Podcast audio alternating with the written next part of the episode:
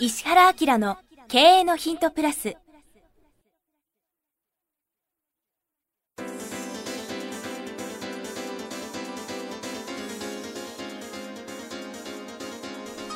ポッドキャスト石原明の経営のヒントプラスは勝てるビジネスモデルや売れる仕組みの作り方。経営者や起業家が持っておくべき能力とその磨き方。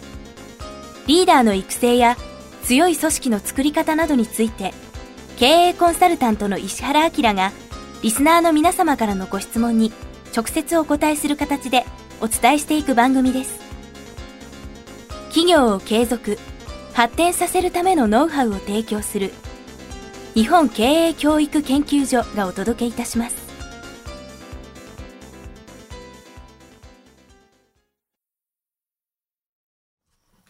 こんにちは、早川洋平です。石原明の経営のヒントプラス。今日は第350回をお届けします。石原先生、よろしくお願いします。はい、よろしくお願いします。今日はですね、40代医療機器メーカーの方からいただいています。石原先生、早川さん、いつも大変お世話になっております。福岡での勉強会に以前参加させていただきありがとうございました。早速質問です。私は以前一部上場の会社を8年ほど前にリストラされました。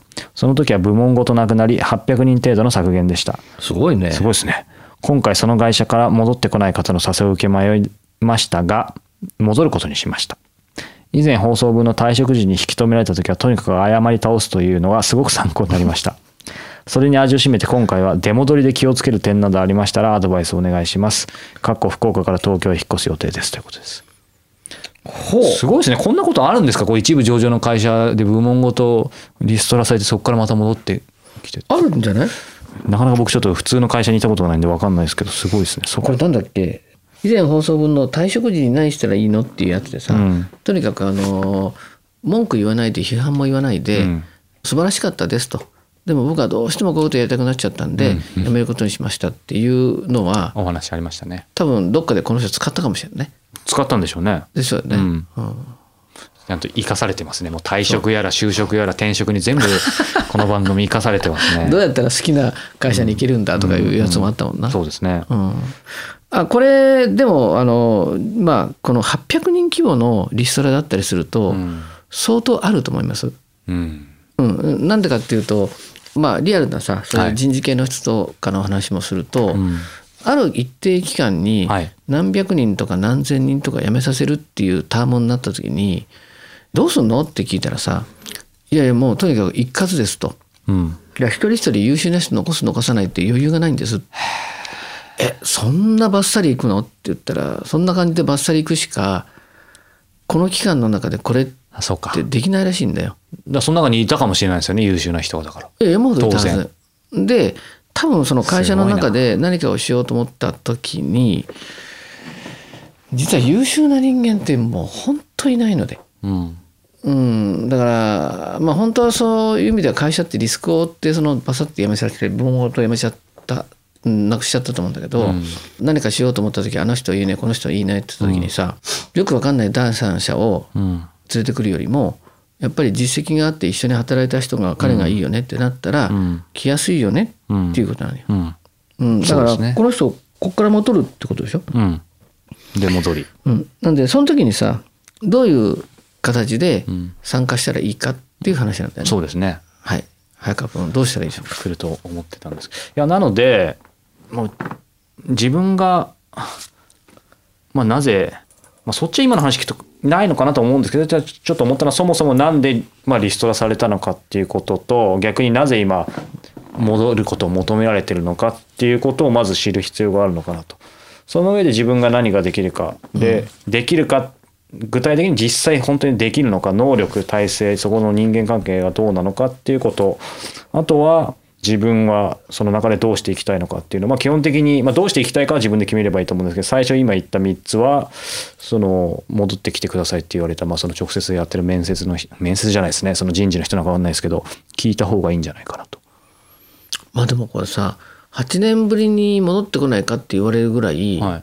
なんか印象に残ってたってことは大したもんだよね。ですそうそうなんですよ。だから逆に言うとそれがななぜかっていうのをちゃんと分析しておかないとなんかせっかく戻ったはいいけど生かしきれなかったらもったいないかなとは思うんですけど。ああまあ確かにそれもあるかもしれないな。それをできるだけ明確にした上で戻って働く必要があるかなとはい一応質問に答えるとそんな感じです。うん。戻った時に何したらいいと思具体的にう、うん。まあ、戻でもこれ会社でかいはずだから、うん。一緒に働いてる人のところに戻るわけじゃないと思うんだよねこれきっと。うんうんうん。しかもその部分はごそっとなくなっちゃうからそうですね。多分人事なり何なり上司なりが彼を知っててってことじゃん。うんうんだから周りから見たら中途採用なのよ。そうでしょうね。でも中途採用なんだけど昔働いてましたっていう環境でしょ、しかも8年前でしょ、はい。しかも転勤じゃん。うん。ね？っていうことになるからコミュニケーションの取り方とか最初の入り方っていうのはなかなかお茶目ないろんなことができるような気がするけど。そうですね、うん。なんちょっと考えが浮かばないですよねそうだから。どういうふうに入っていけばいいんだろいや僕ならさ、ううん。前にいましたっていうことをプラスに変えてうん。前に働いてた人そのそれぞれの役職が変化してるわけでしょそうですね。偉くなってってる人もたくさんいるでしょうし、僕だったら週に1回か2回は周りの人とランチするけどね。ああうんそれは周りの人っていうのは過去から知ってる人知らない人どっちでも。うーん知ってる人からベースにして、うん。その後にその人たちの紹介で、うん。この人でご飯食べあのご飯食べって言って名目的にはさ昔いろいろやってました。でも今回東京に戻ってきました。そんな中でこんなことになってるのですごくそのいろんなこと知りたいです。ランチいいですか？って軽いじゃん。うん。うんうんそうですね。うん。で行きながら会社の情報を全部知っていくような人間になったり、うん。じゃあ8年間僕はこんなことやってましたあんなことやってました、ってことをベースにしていろんなことが作れるよね。うん。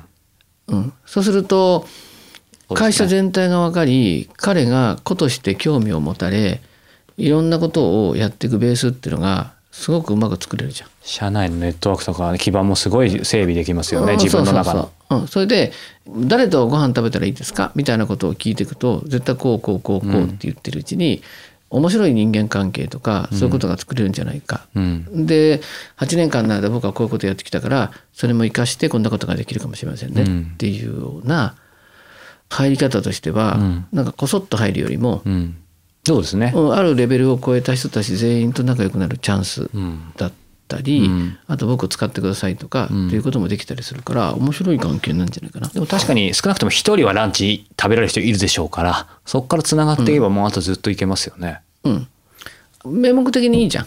確かに。重たくないですよね。そう。うん、昔僕ちょっとあることをこれ、ま、全くやった人がいてさ。へえそのうちになんかねしかも巨大な会社だから課長なのにランチ誘われないって僕何？って逆にその誘われない人が不安になっちゃって 次部長さんでもうついに俺の番かってなっちゃって、で面白いことが起きて大きい会社になると部門しか分かんないんだよ。うん。でも部門間を通じて人脈と知識があると面白いなそれ。これ営業職だったんで、実は相手の会社に行った時に自分の営業ツールじゃなくてあそんなんだったらうちの会社のここがありますって言って、そこを売るようになってああ僕もそういう人聞いでたことある。そしてこっち売って、うん。最後社長から「お前はうちの会社全体売っていいぞ」って言われた人がいるんですよ。へえまあでもそれをやってたからそういうふうに全部見えてるってことそうそうですよねそうそうそう。で見えてるだけじゃなくて実際につながりも各部門と持ってるわけで、うん、そう。でこれやっちゃいけないって誰も言ってないんだよ。だけどそういう存在っていうのは実はあんまりいないので、確かに。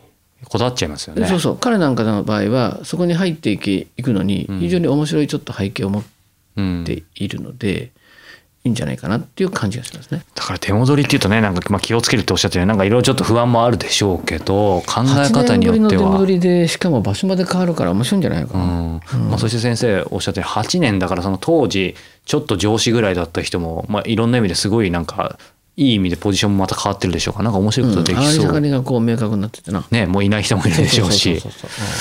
その辺をランチしながらってだランチって使いようですね、まあ、ディナーもそうだけど。社内社内ランチぐらいだったら軽いので、うん。そういうことが起きるんじゃないかと思いますね。うん。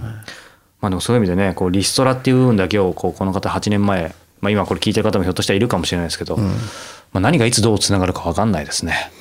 うん。だからさ辞め方とさねですよね。断り方ってすごい重要で、うん。だから会社辞める時にさお宅の会社が嫌だったから辞めたんだっつったら二度と来ないからね。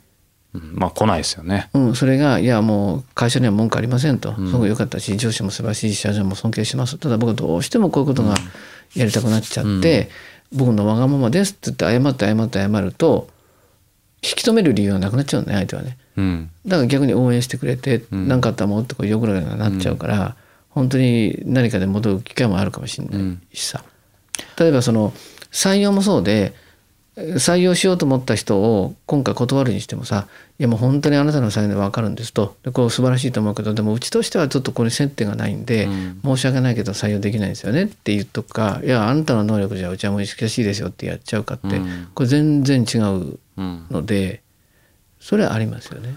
あでも確かに僕も昔の会社とかちゃんと辞めた会社はやっぱそういう後から話ありますよね。うん、そう。逆に言うとさ、大丈夫かとかで仕事が投げてくれたりするじゃ。うんんうんうんうん。うん、だからまあそういうのも含めて、そうですね、まあ、戦略的にっていうこともそうだし、まあ、うん。人としてその方がなんかやっぱ気持ちいいしいいですよね。何がどうつながるか分かんない、なるほど。ということでぜひじゃあ頑張ってください、はい。ということで今日は第350回でしたと言おうとしたんですが肝心なことを忘れてました、はい。今回5週目ですのでですね、はいはいはい。ちょうど経営のヒントプレミアムもこれ多分リリースされてる頃なのであそうかそうか。今回第65回ということでテーマが20代30代これからの時代何を考えどう準備すべきか。そう。まあ社会が大きく変わっていくことを前提に、その変わり方っていうのはさ、うん。普通の変わり方じゃない。うん。でね、これは何かっていうと、IT とか、それからシステムとか、それから人工知能みたいなのが、あとそこが集結するとロボット化するんだけど、うん。そうなってくると今あるビジネスの大半がなくなっていくっていう恐ろしい時代じゃん。うん。で僕らはまあねそんなこと言ったって変化しないものもある中で生きていけばいいんだけど、今20代30代とかねあるいは10代の人なんて全く自分がこうビジネスやろうと思った時に様変わりしてしまうっていう社会があるわけですよね。根本変わるでしょそううね。そうそうそうでその様変わりする社会の中で何をするかっうんていうのがすごい重要になるけどみんなそんなことを考えてないわけだよね。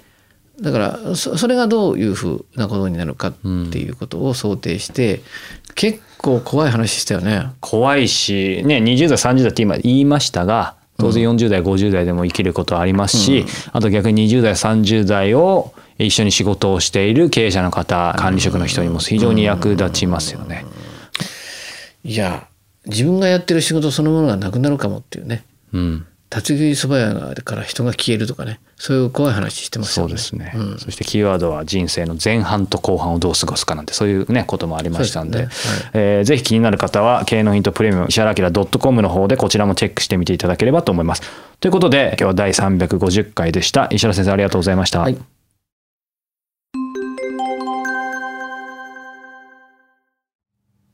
番組よりお知らせがございます。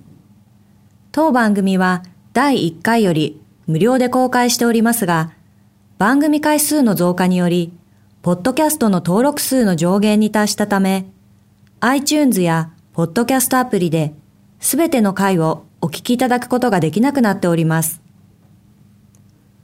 ウェブサイトでは第1回からすべての回をお聞きいただけますので、ウェブサイト石原明 .com のポッドキャストのバナーからアクセスしていただき、経営のヒントプラスをお楽しみください。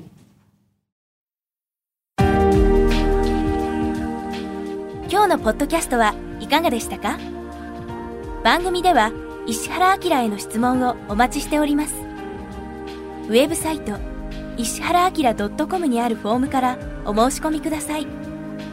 URL は www.ishigham. ra-akira.com www. 石原 -akira.com です。それではまたお耳にかかりましょう。ごきげんよう。さようなら。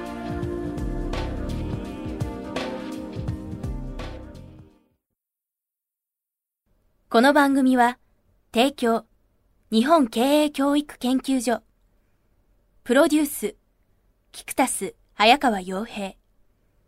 制作協力、若菜はじめ。ナレーション、岩山千尋によりお送りいたしました。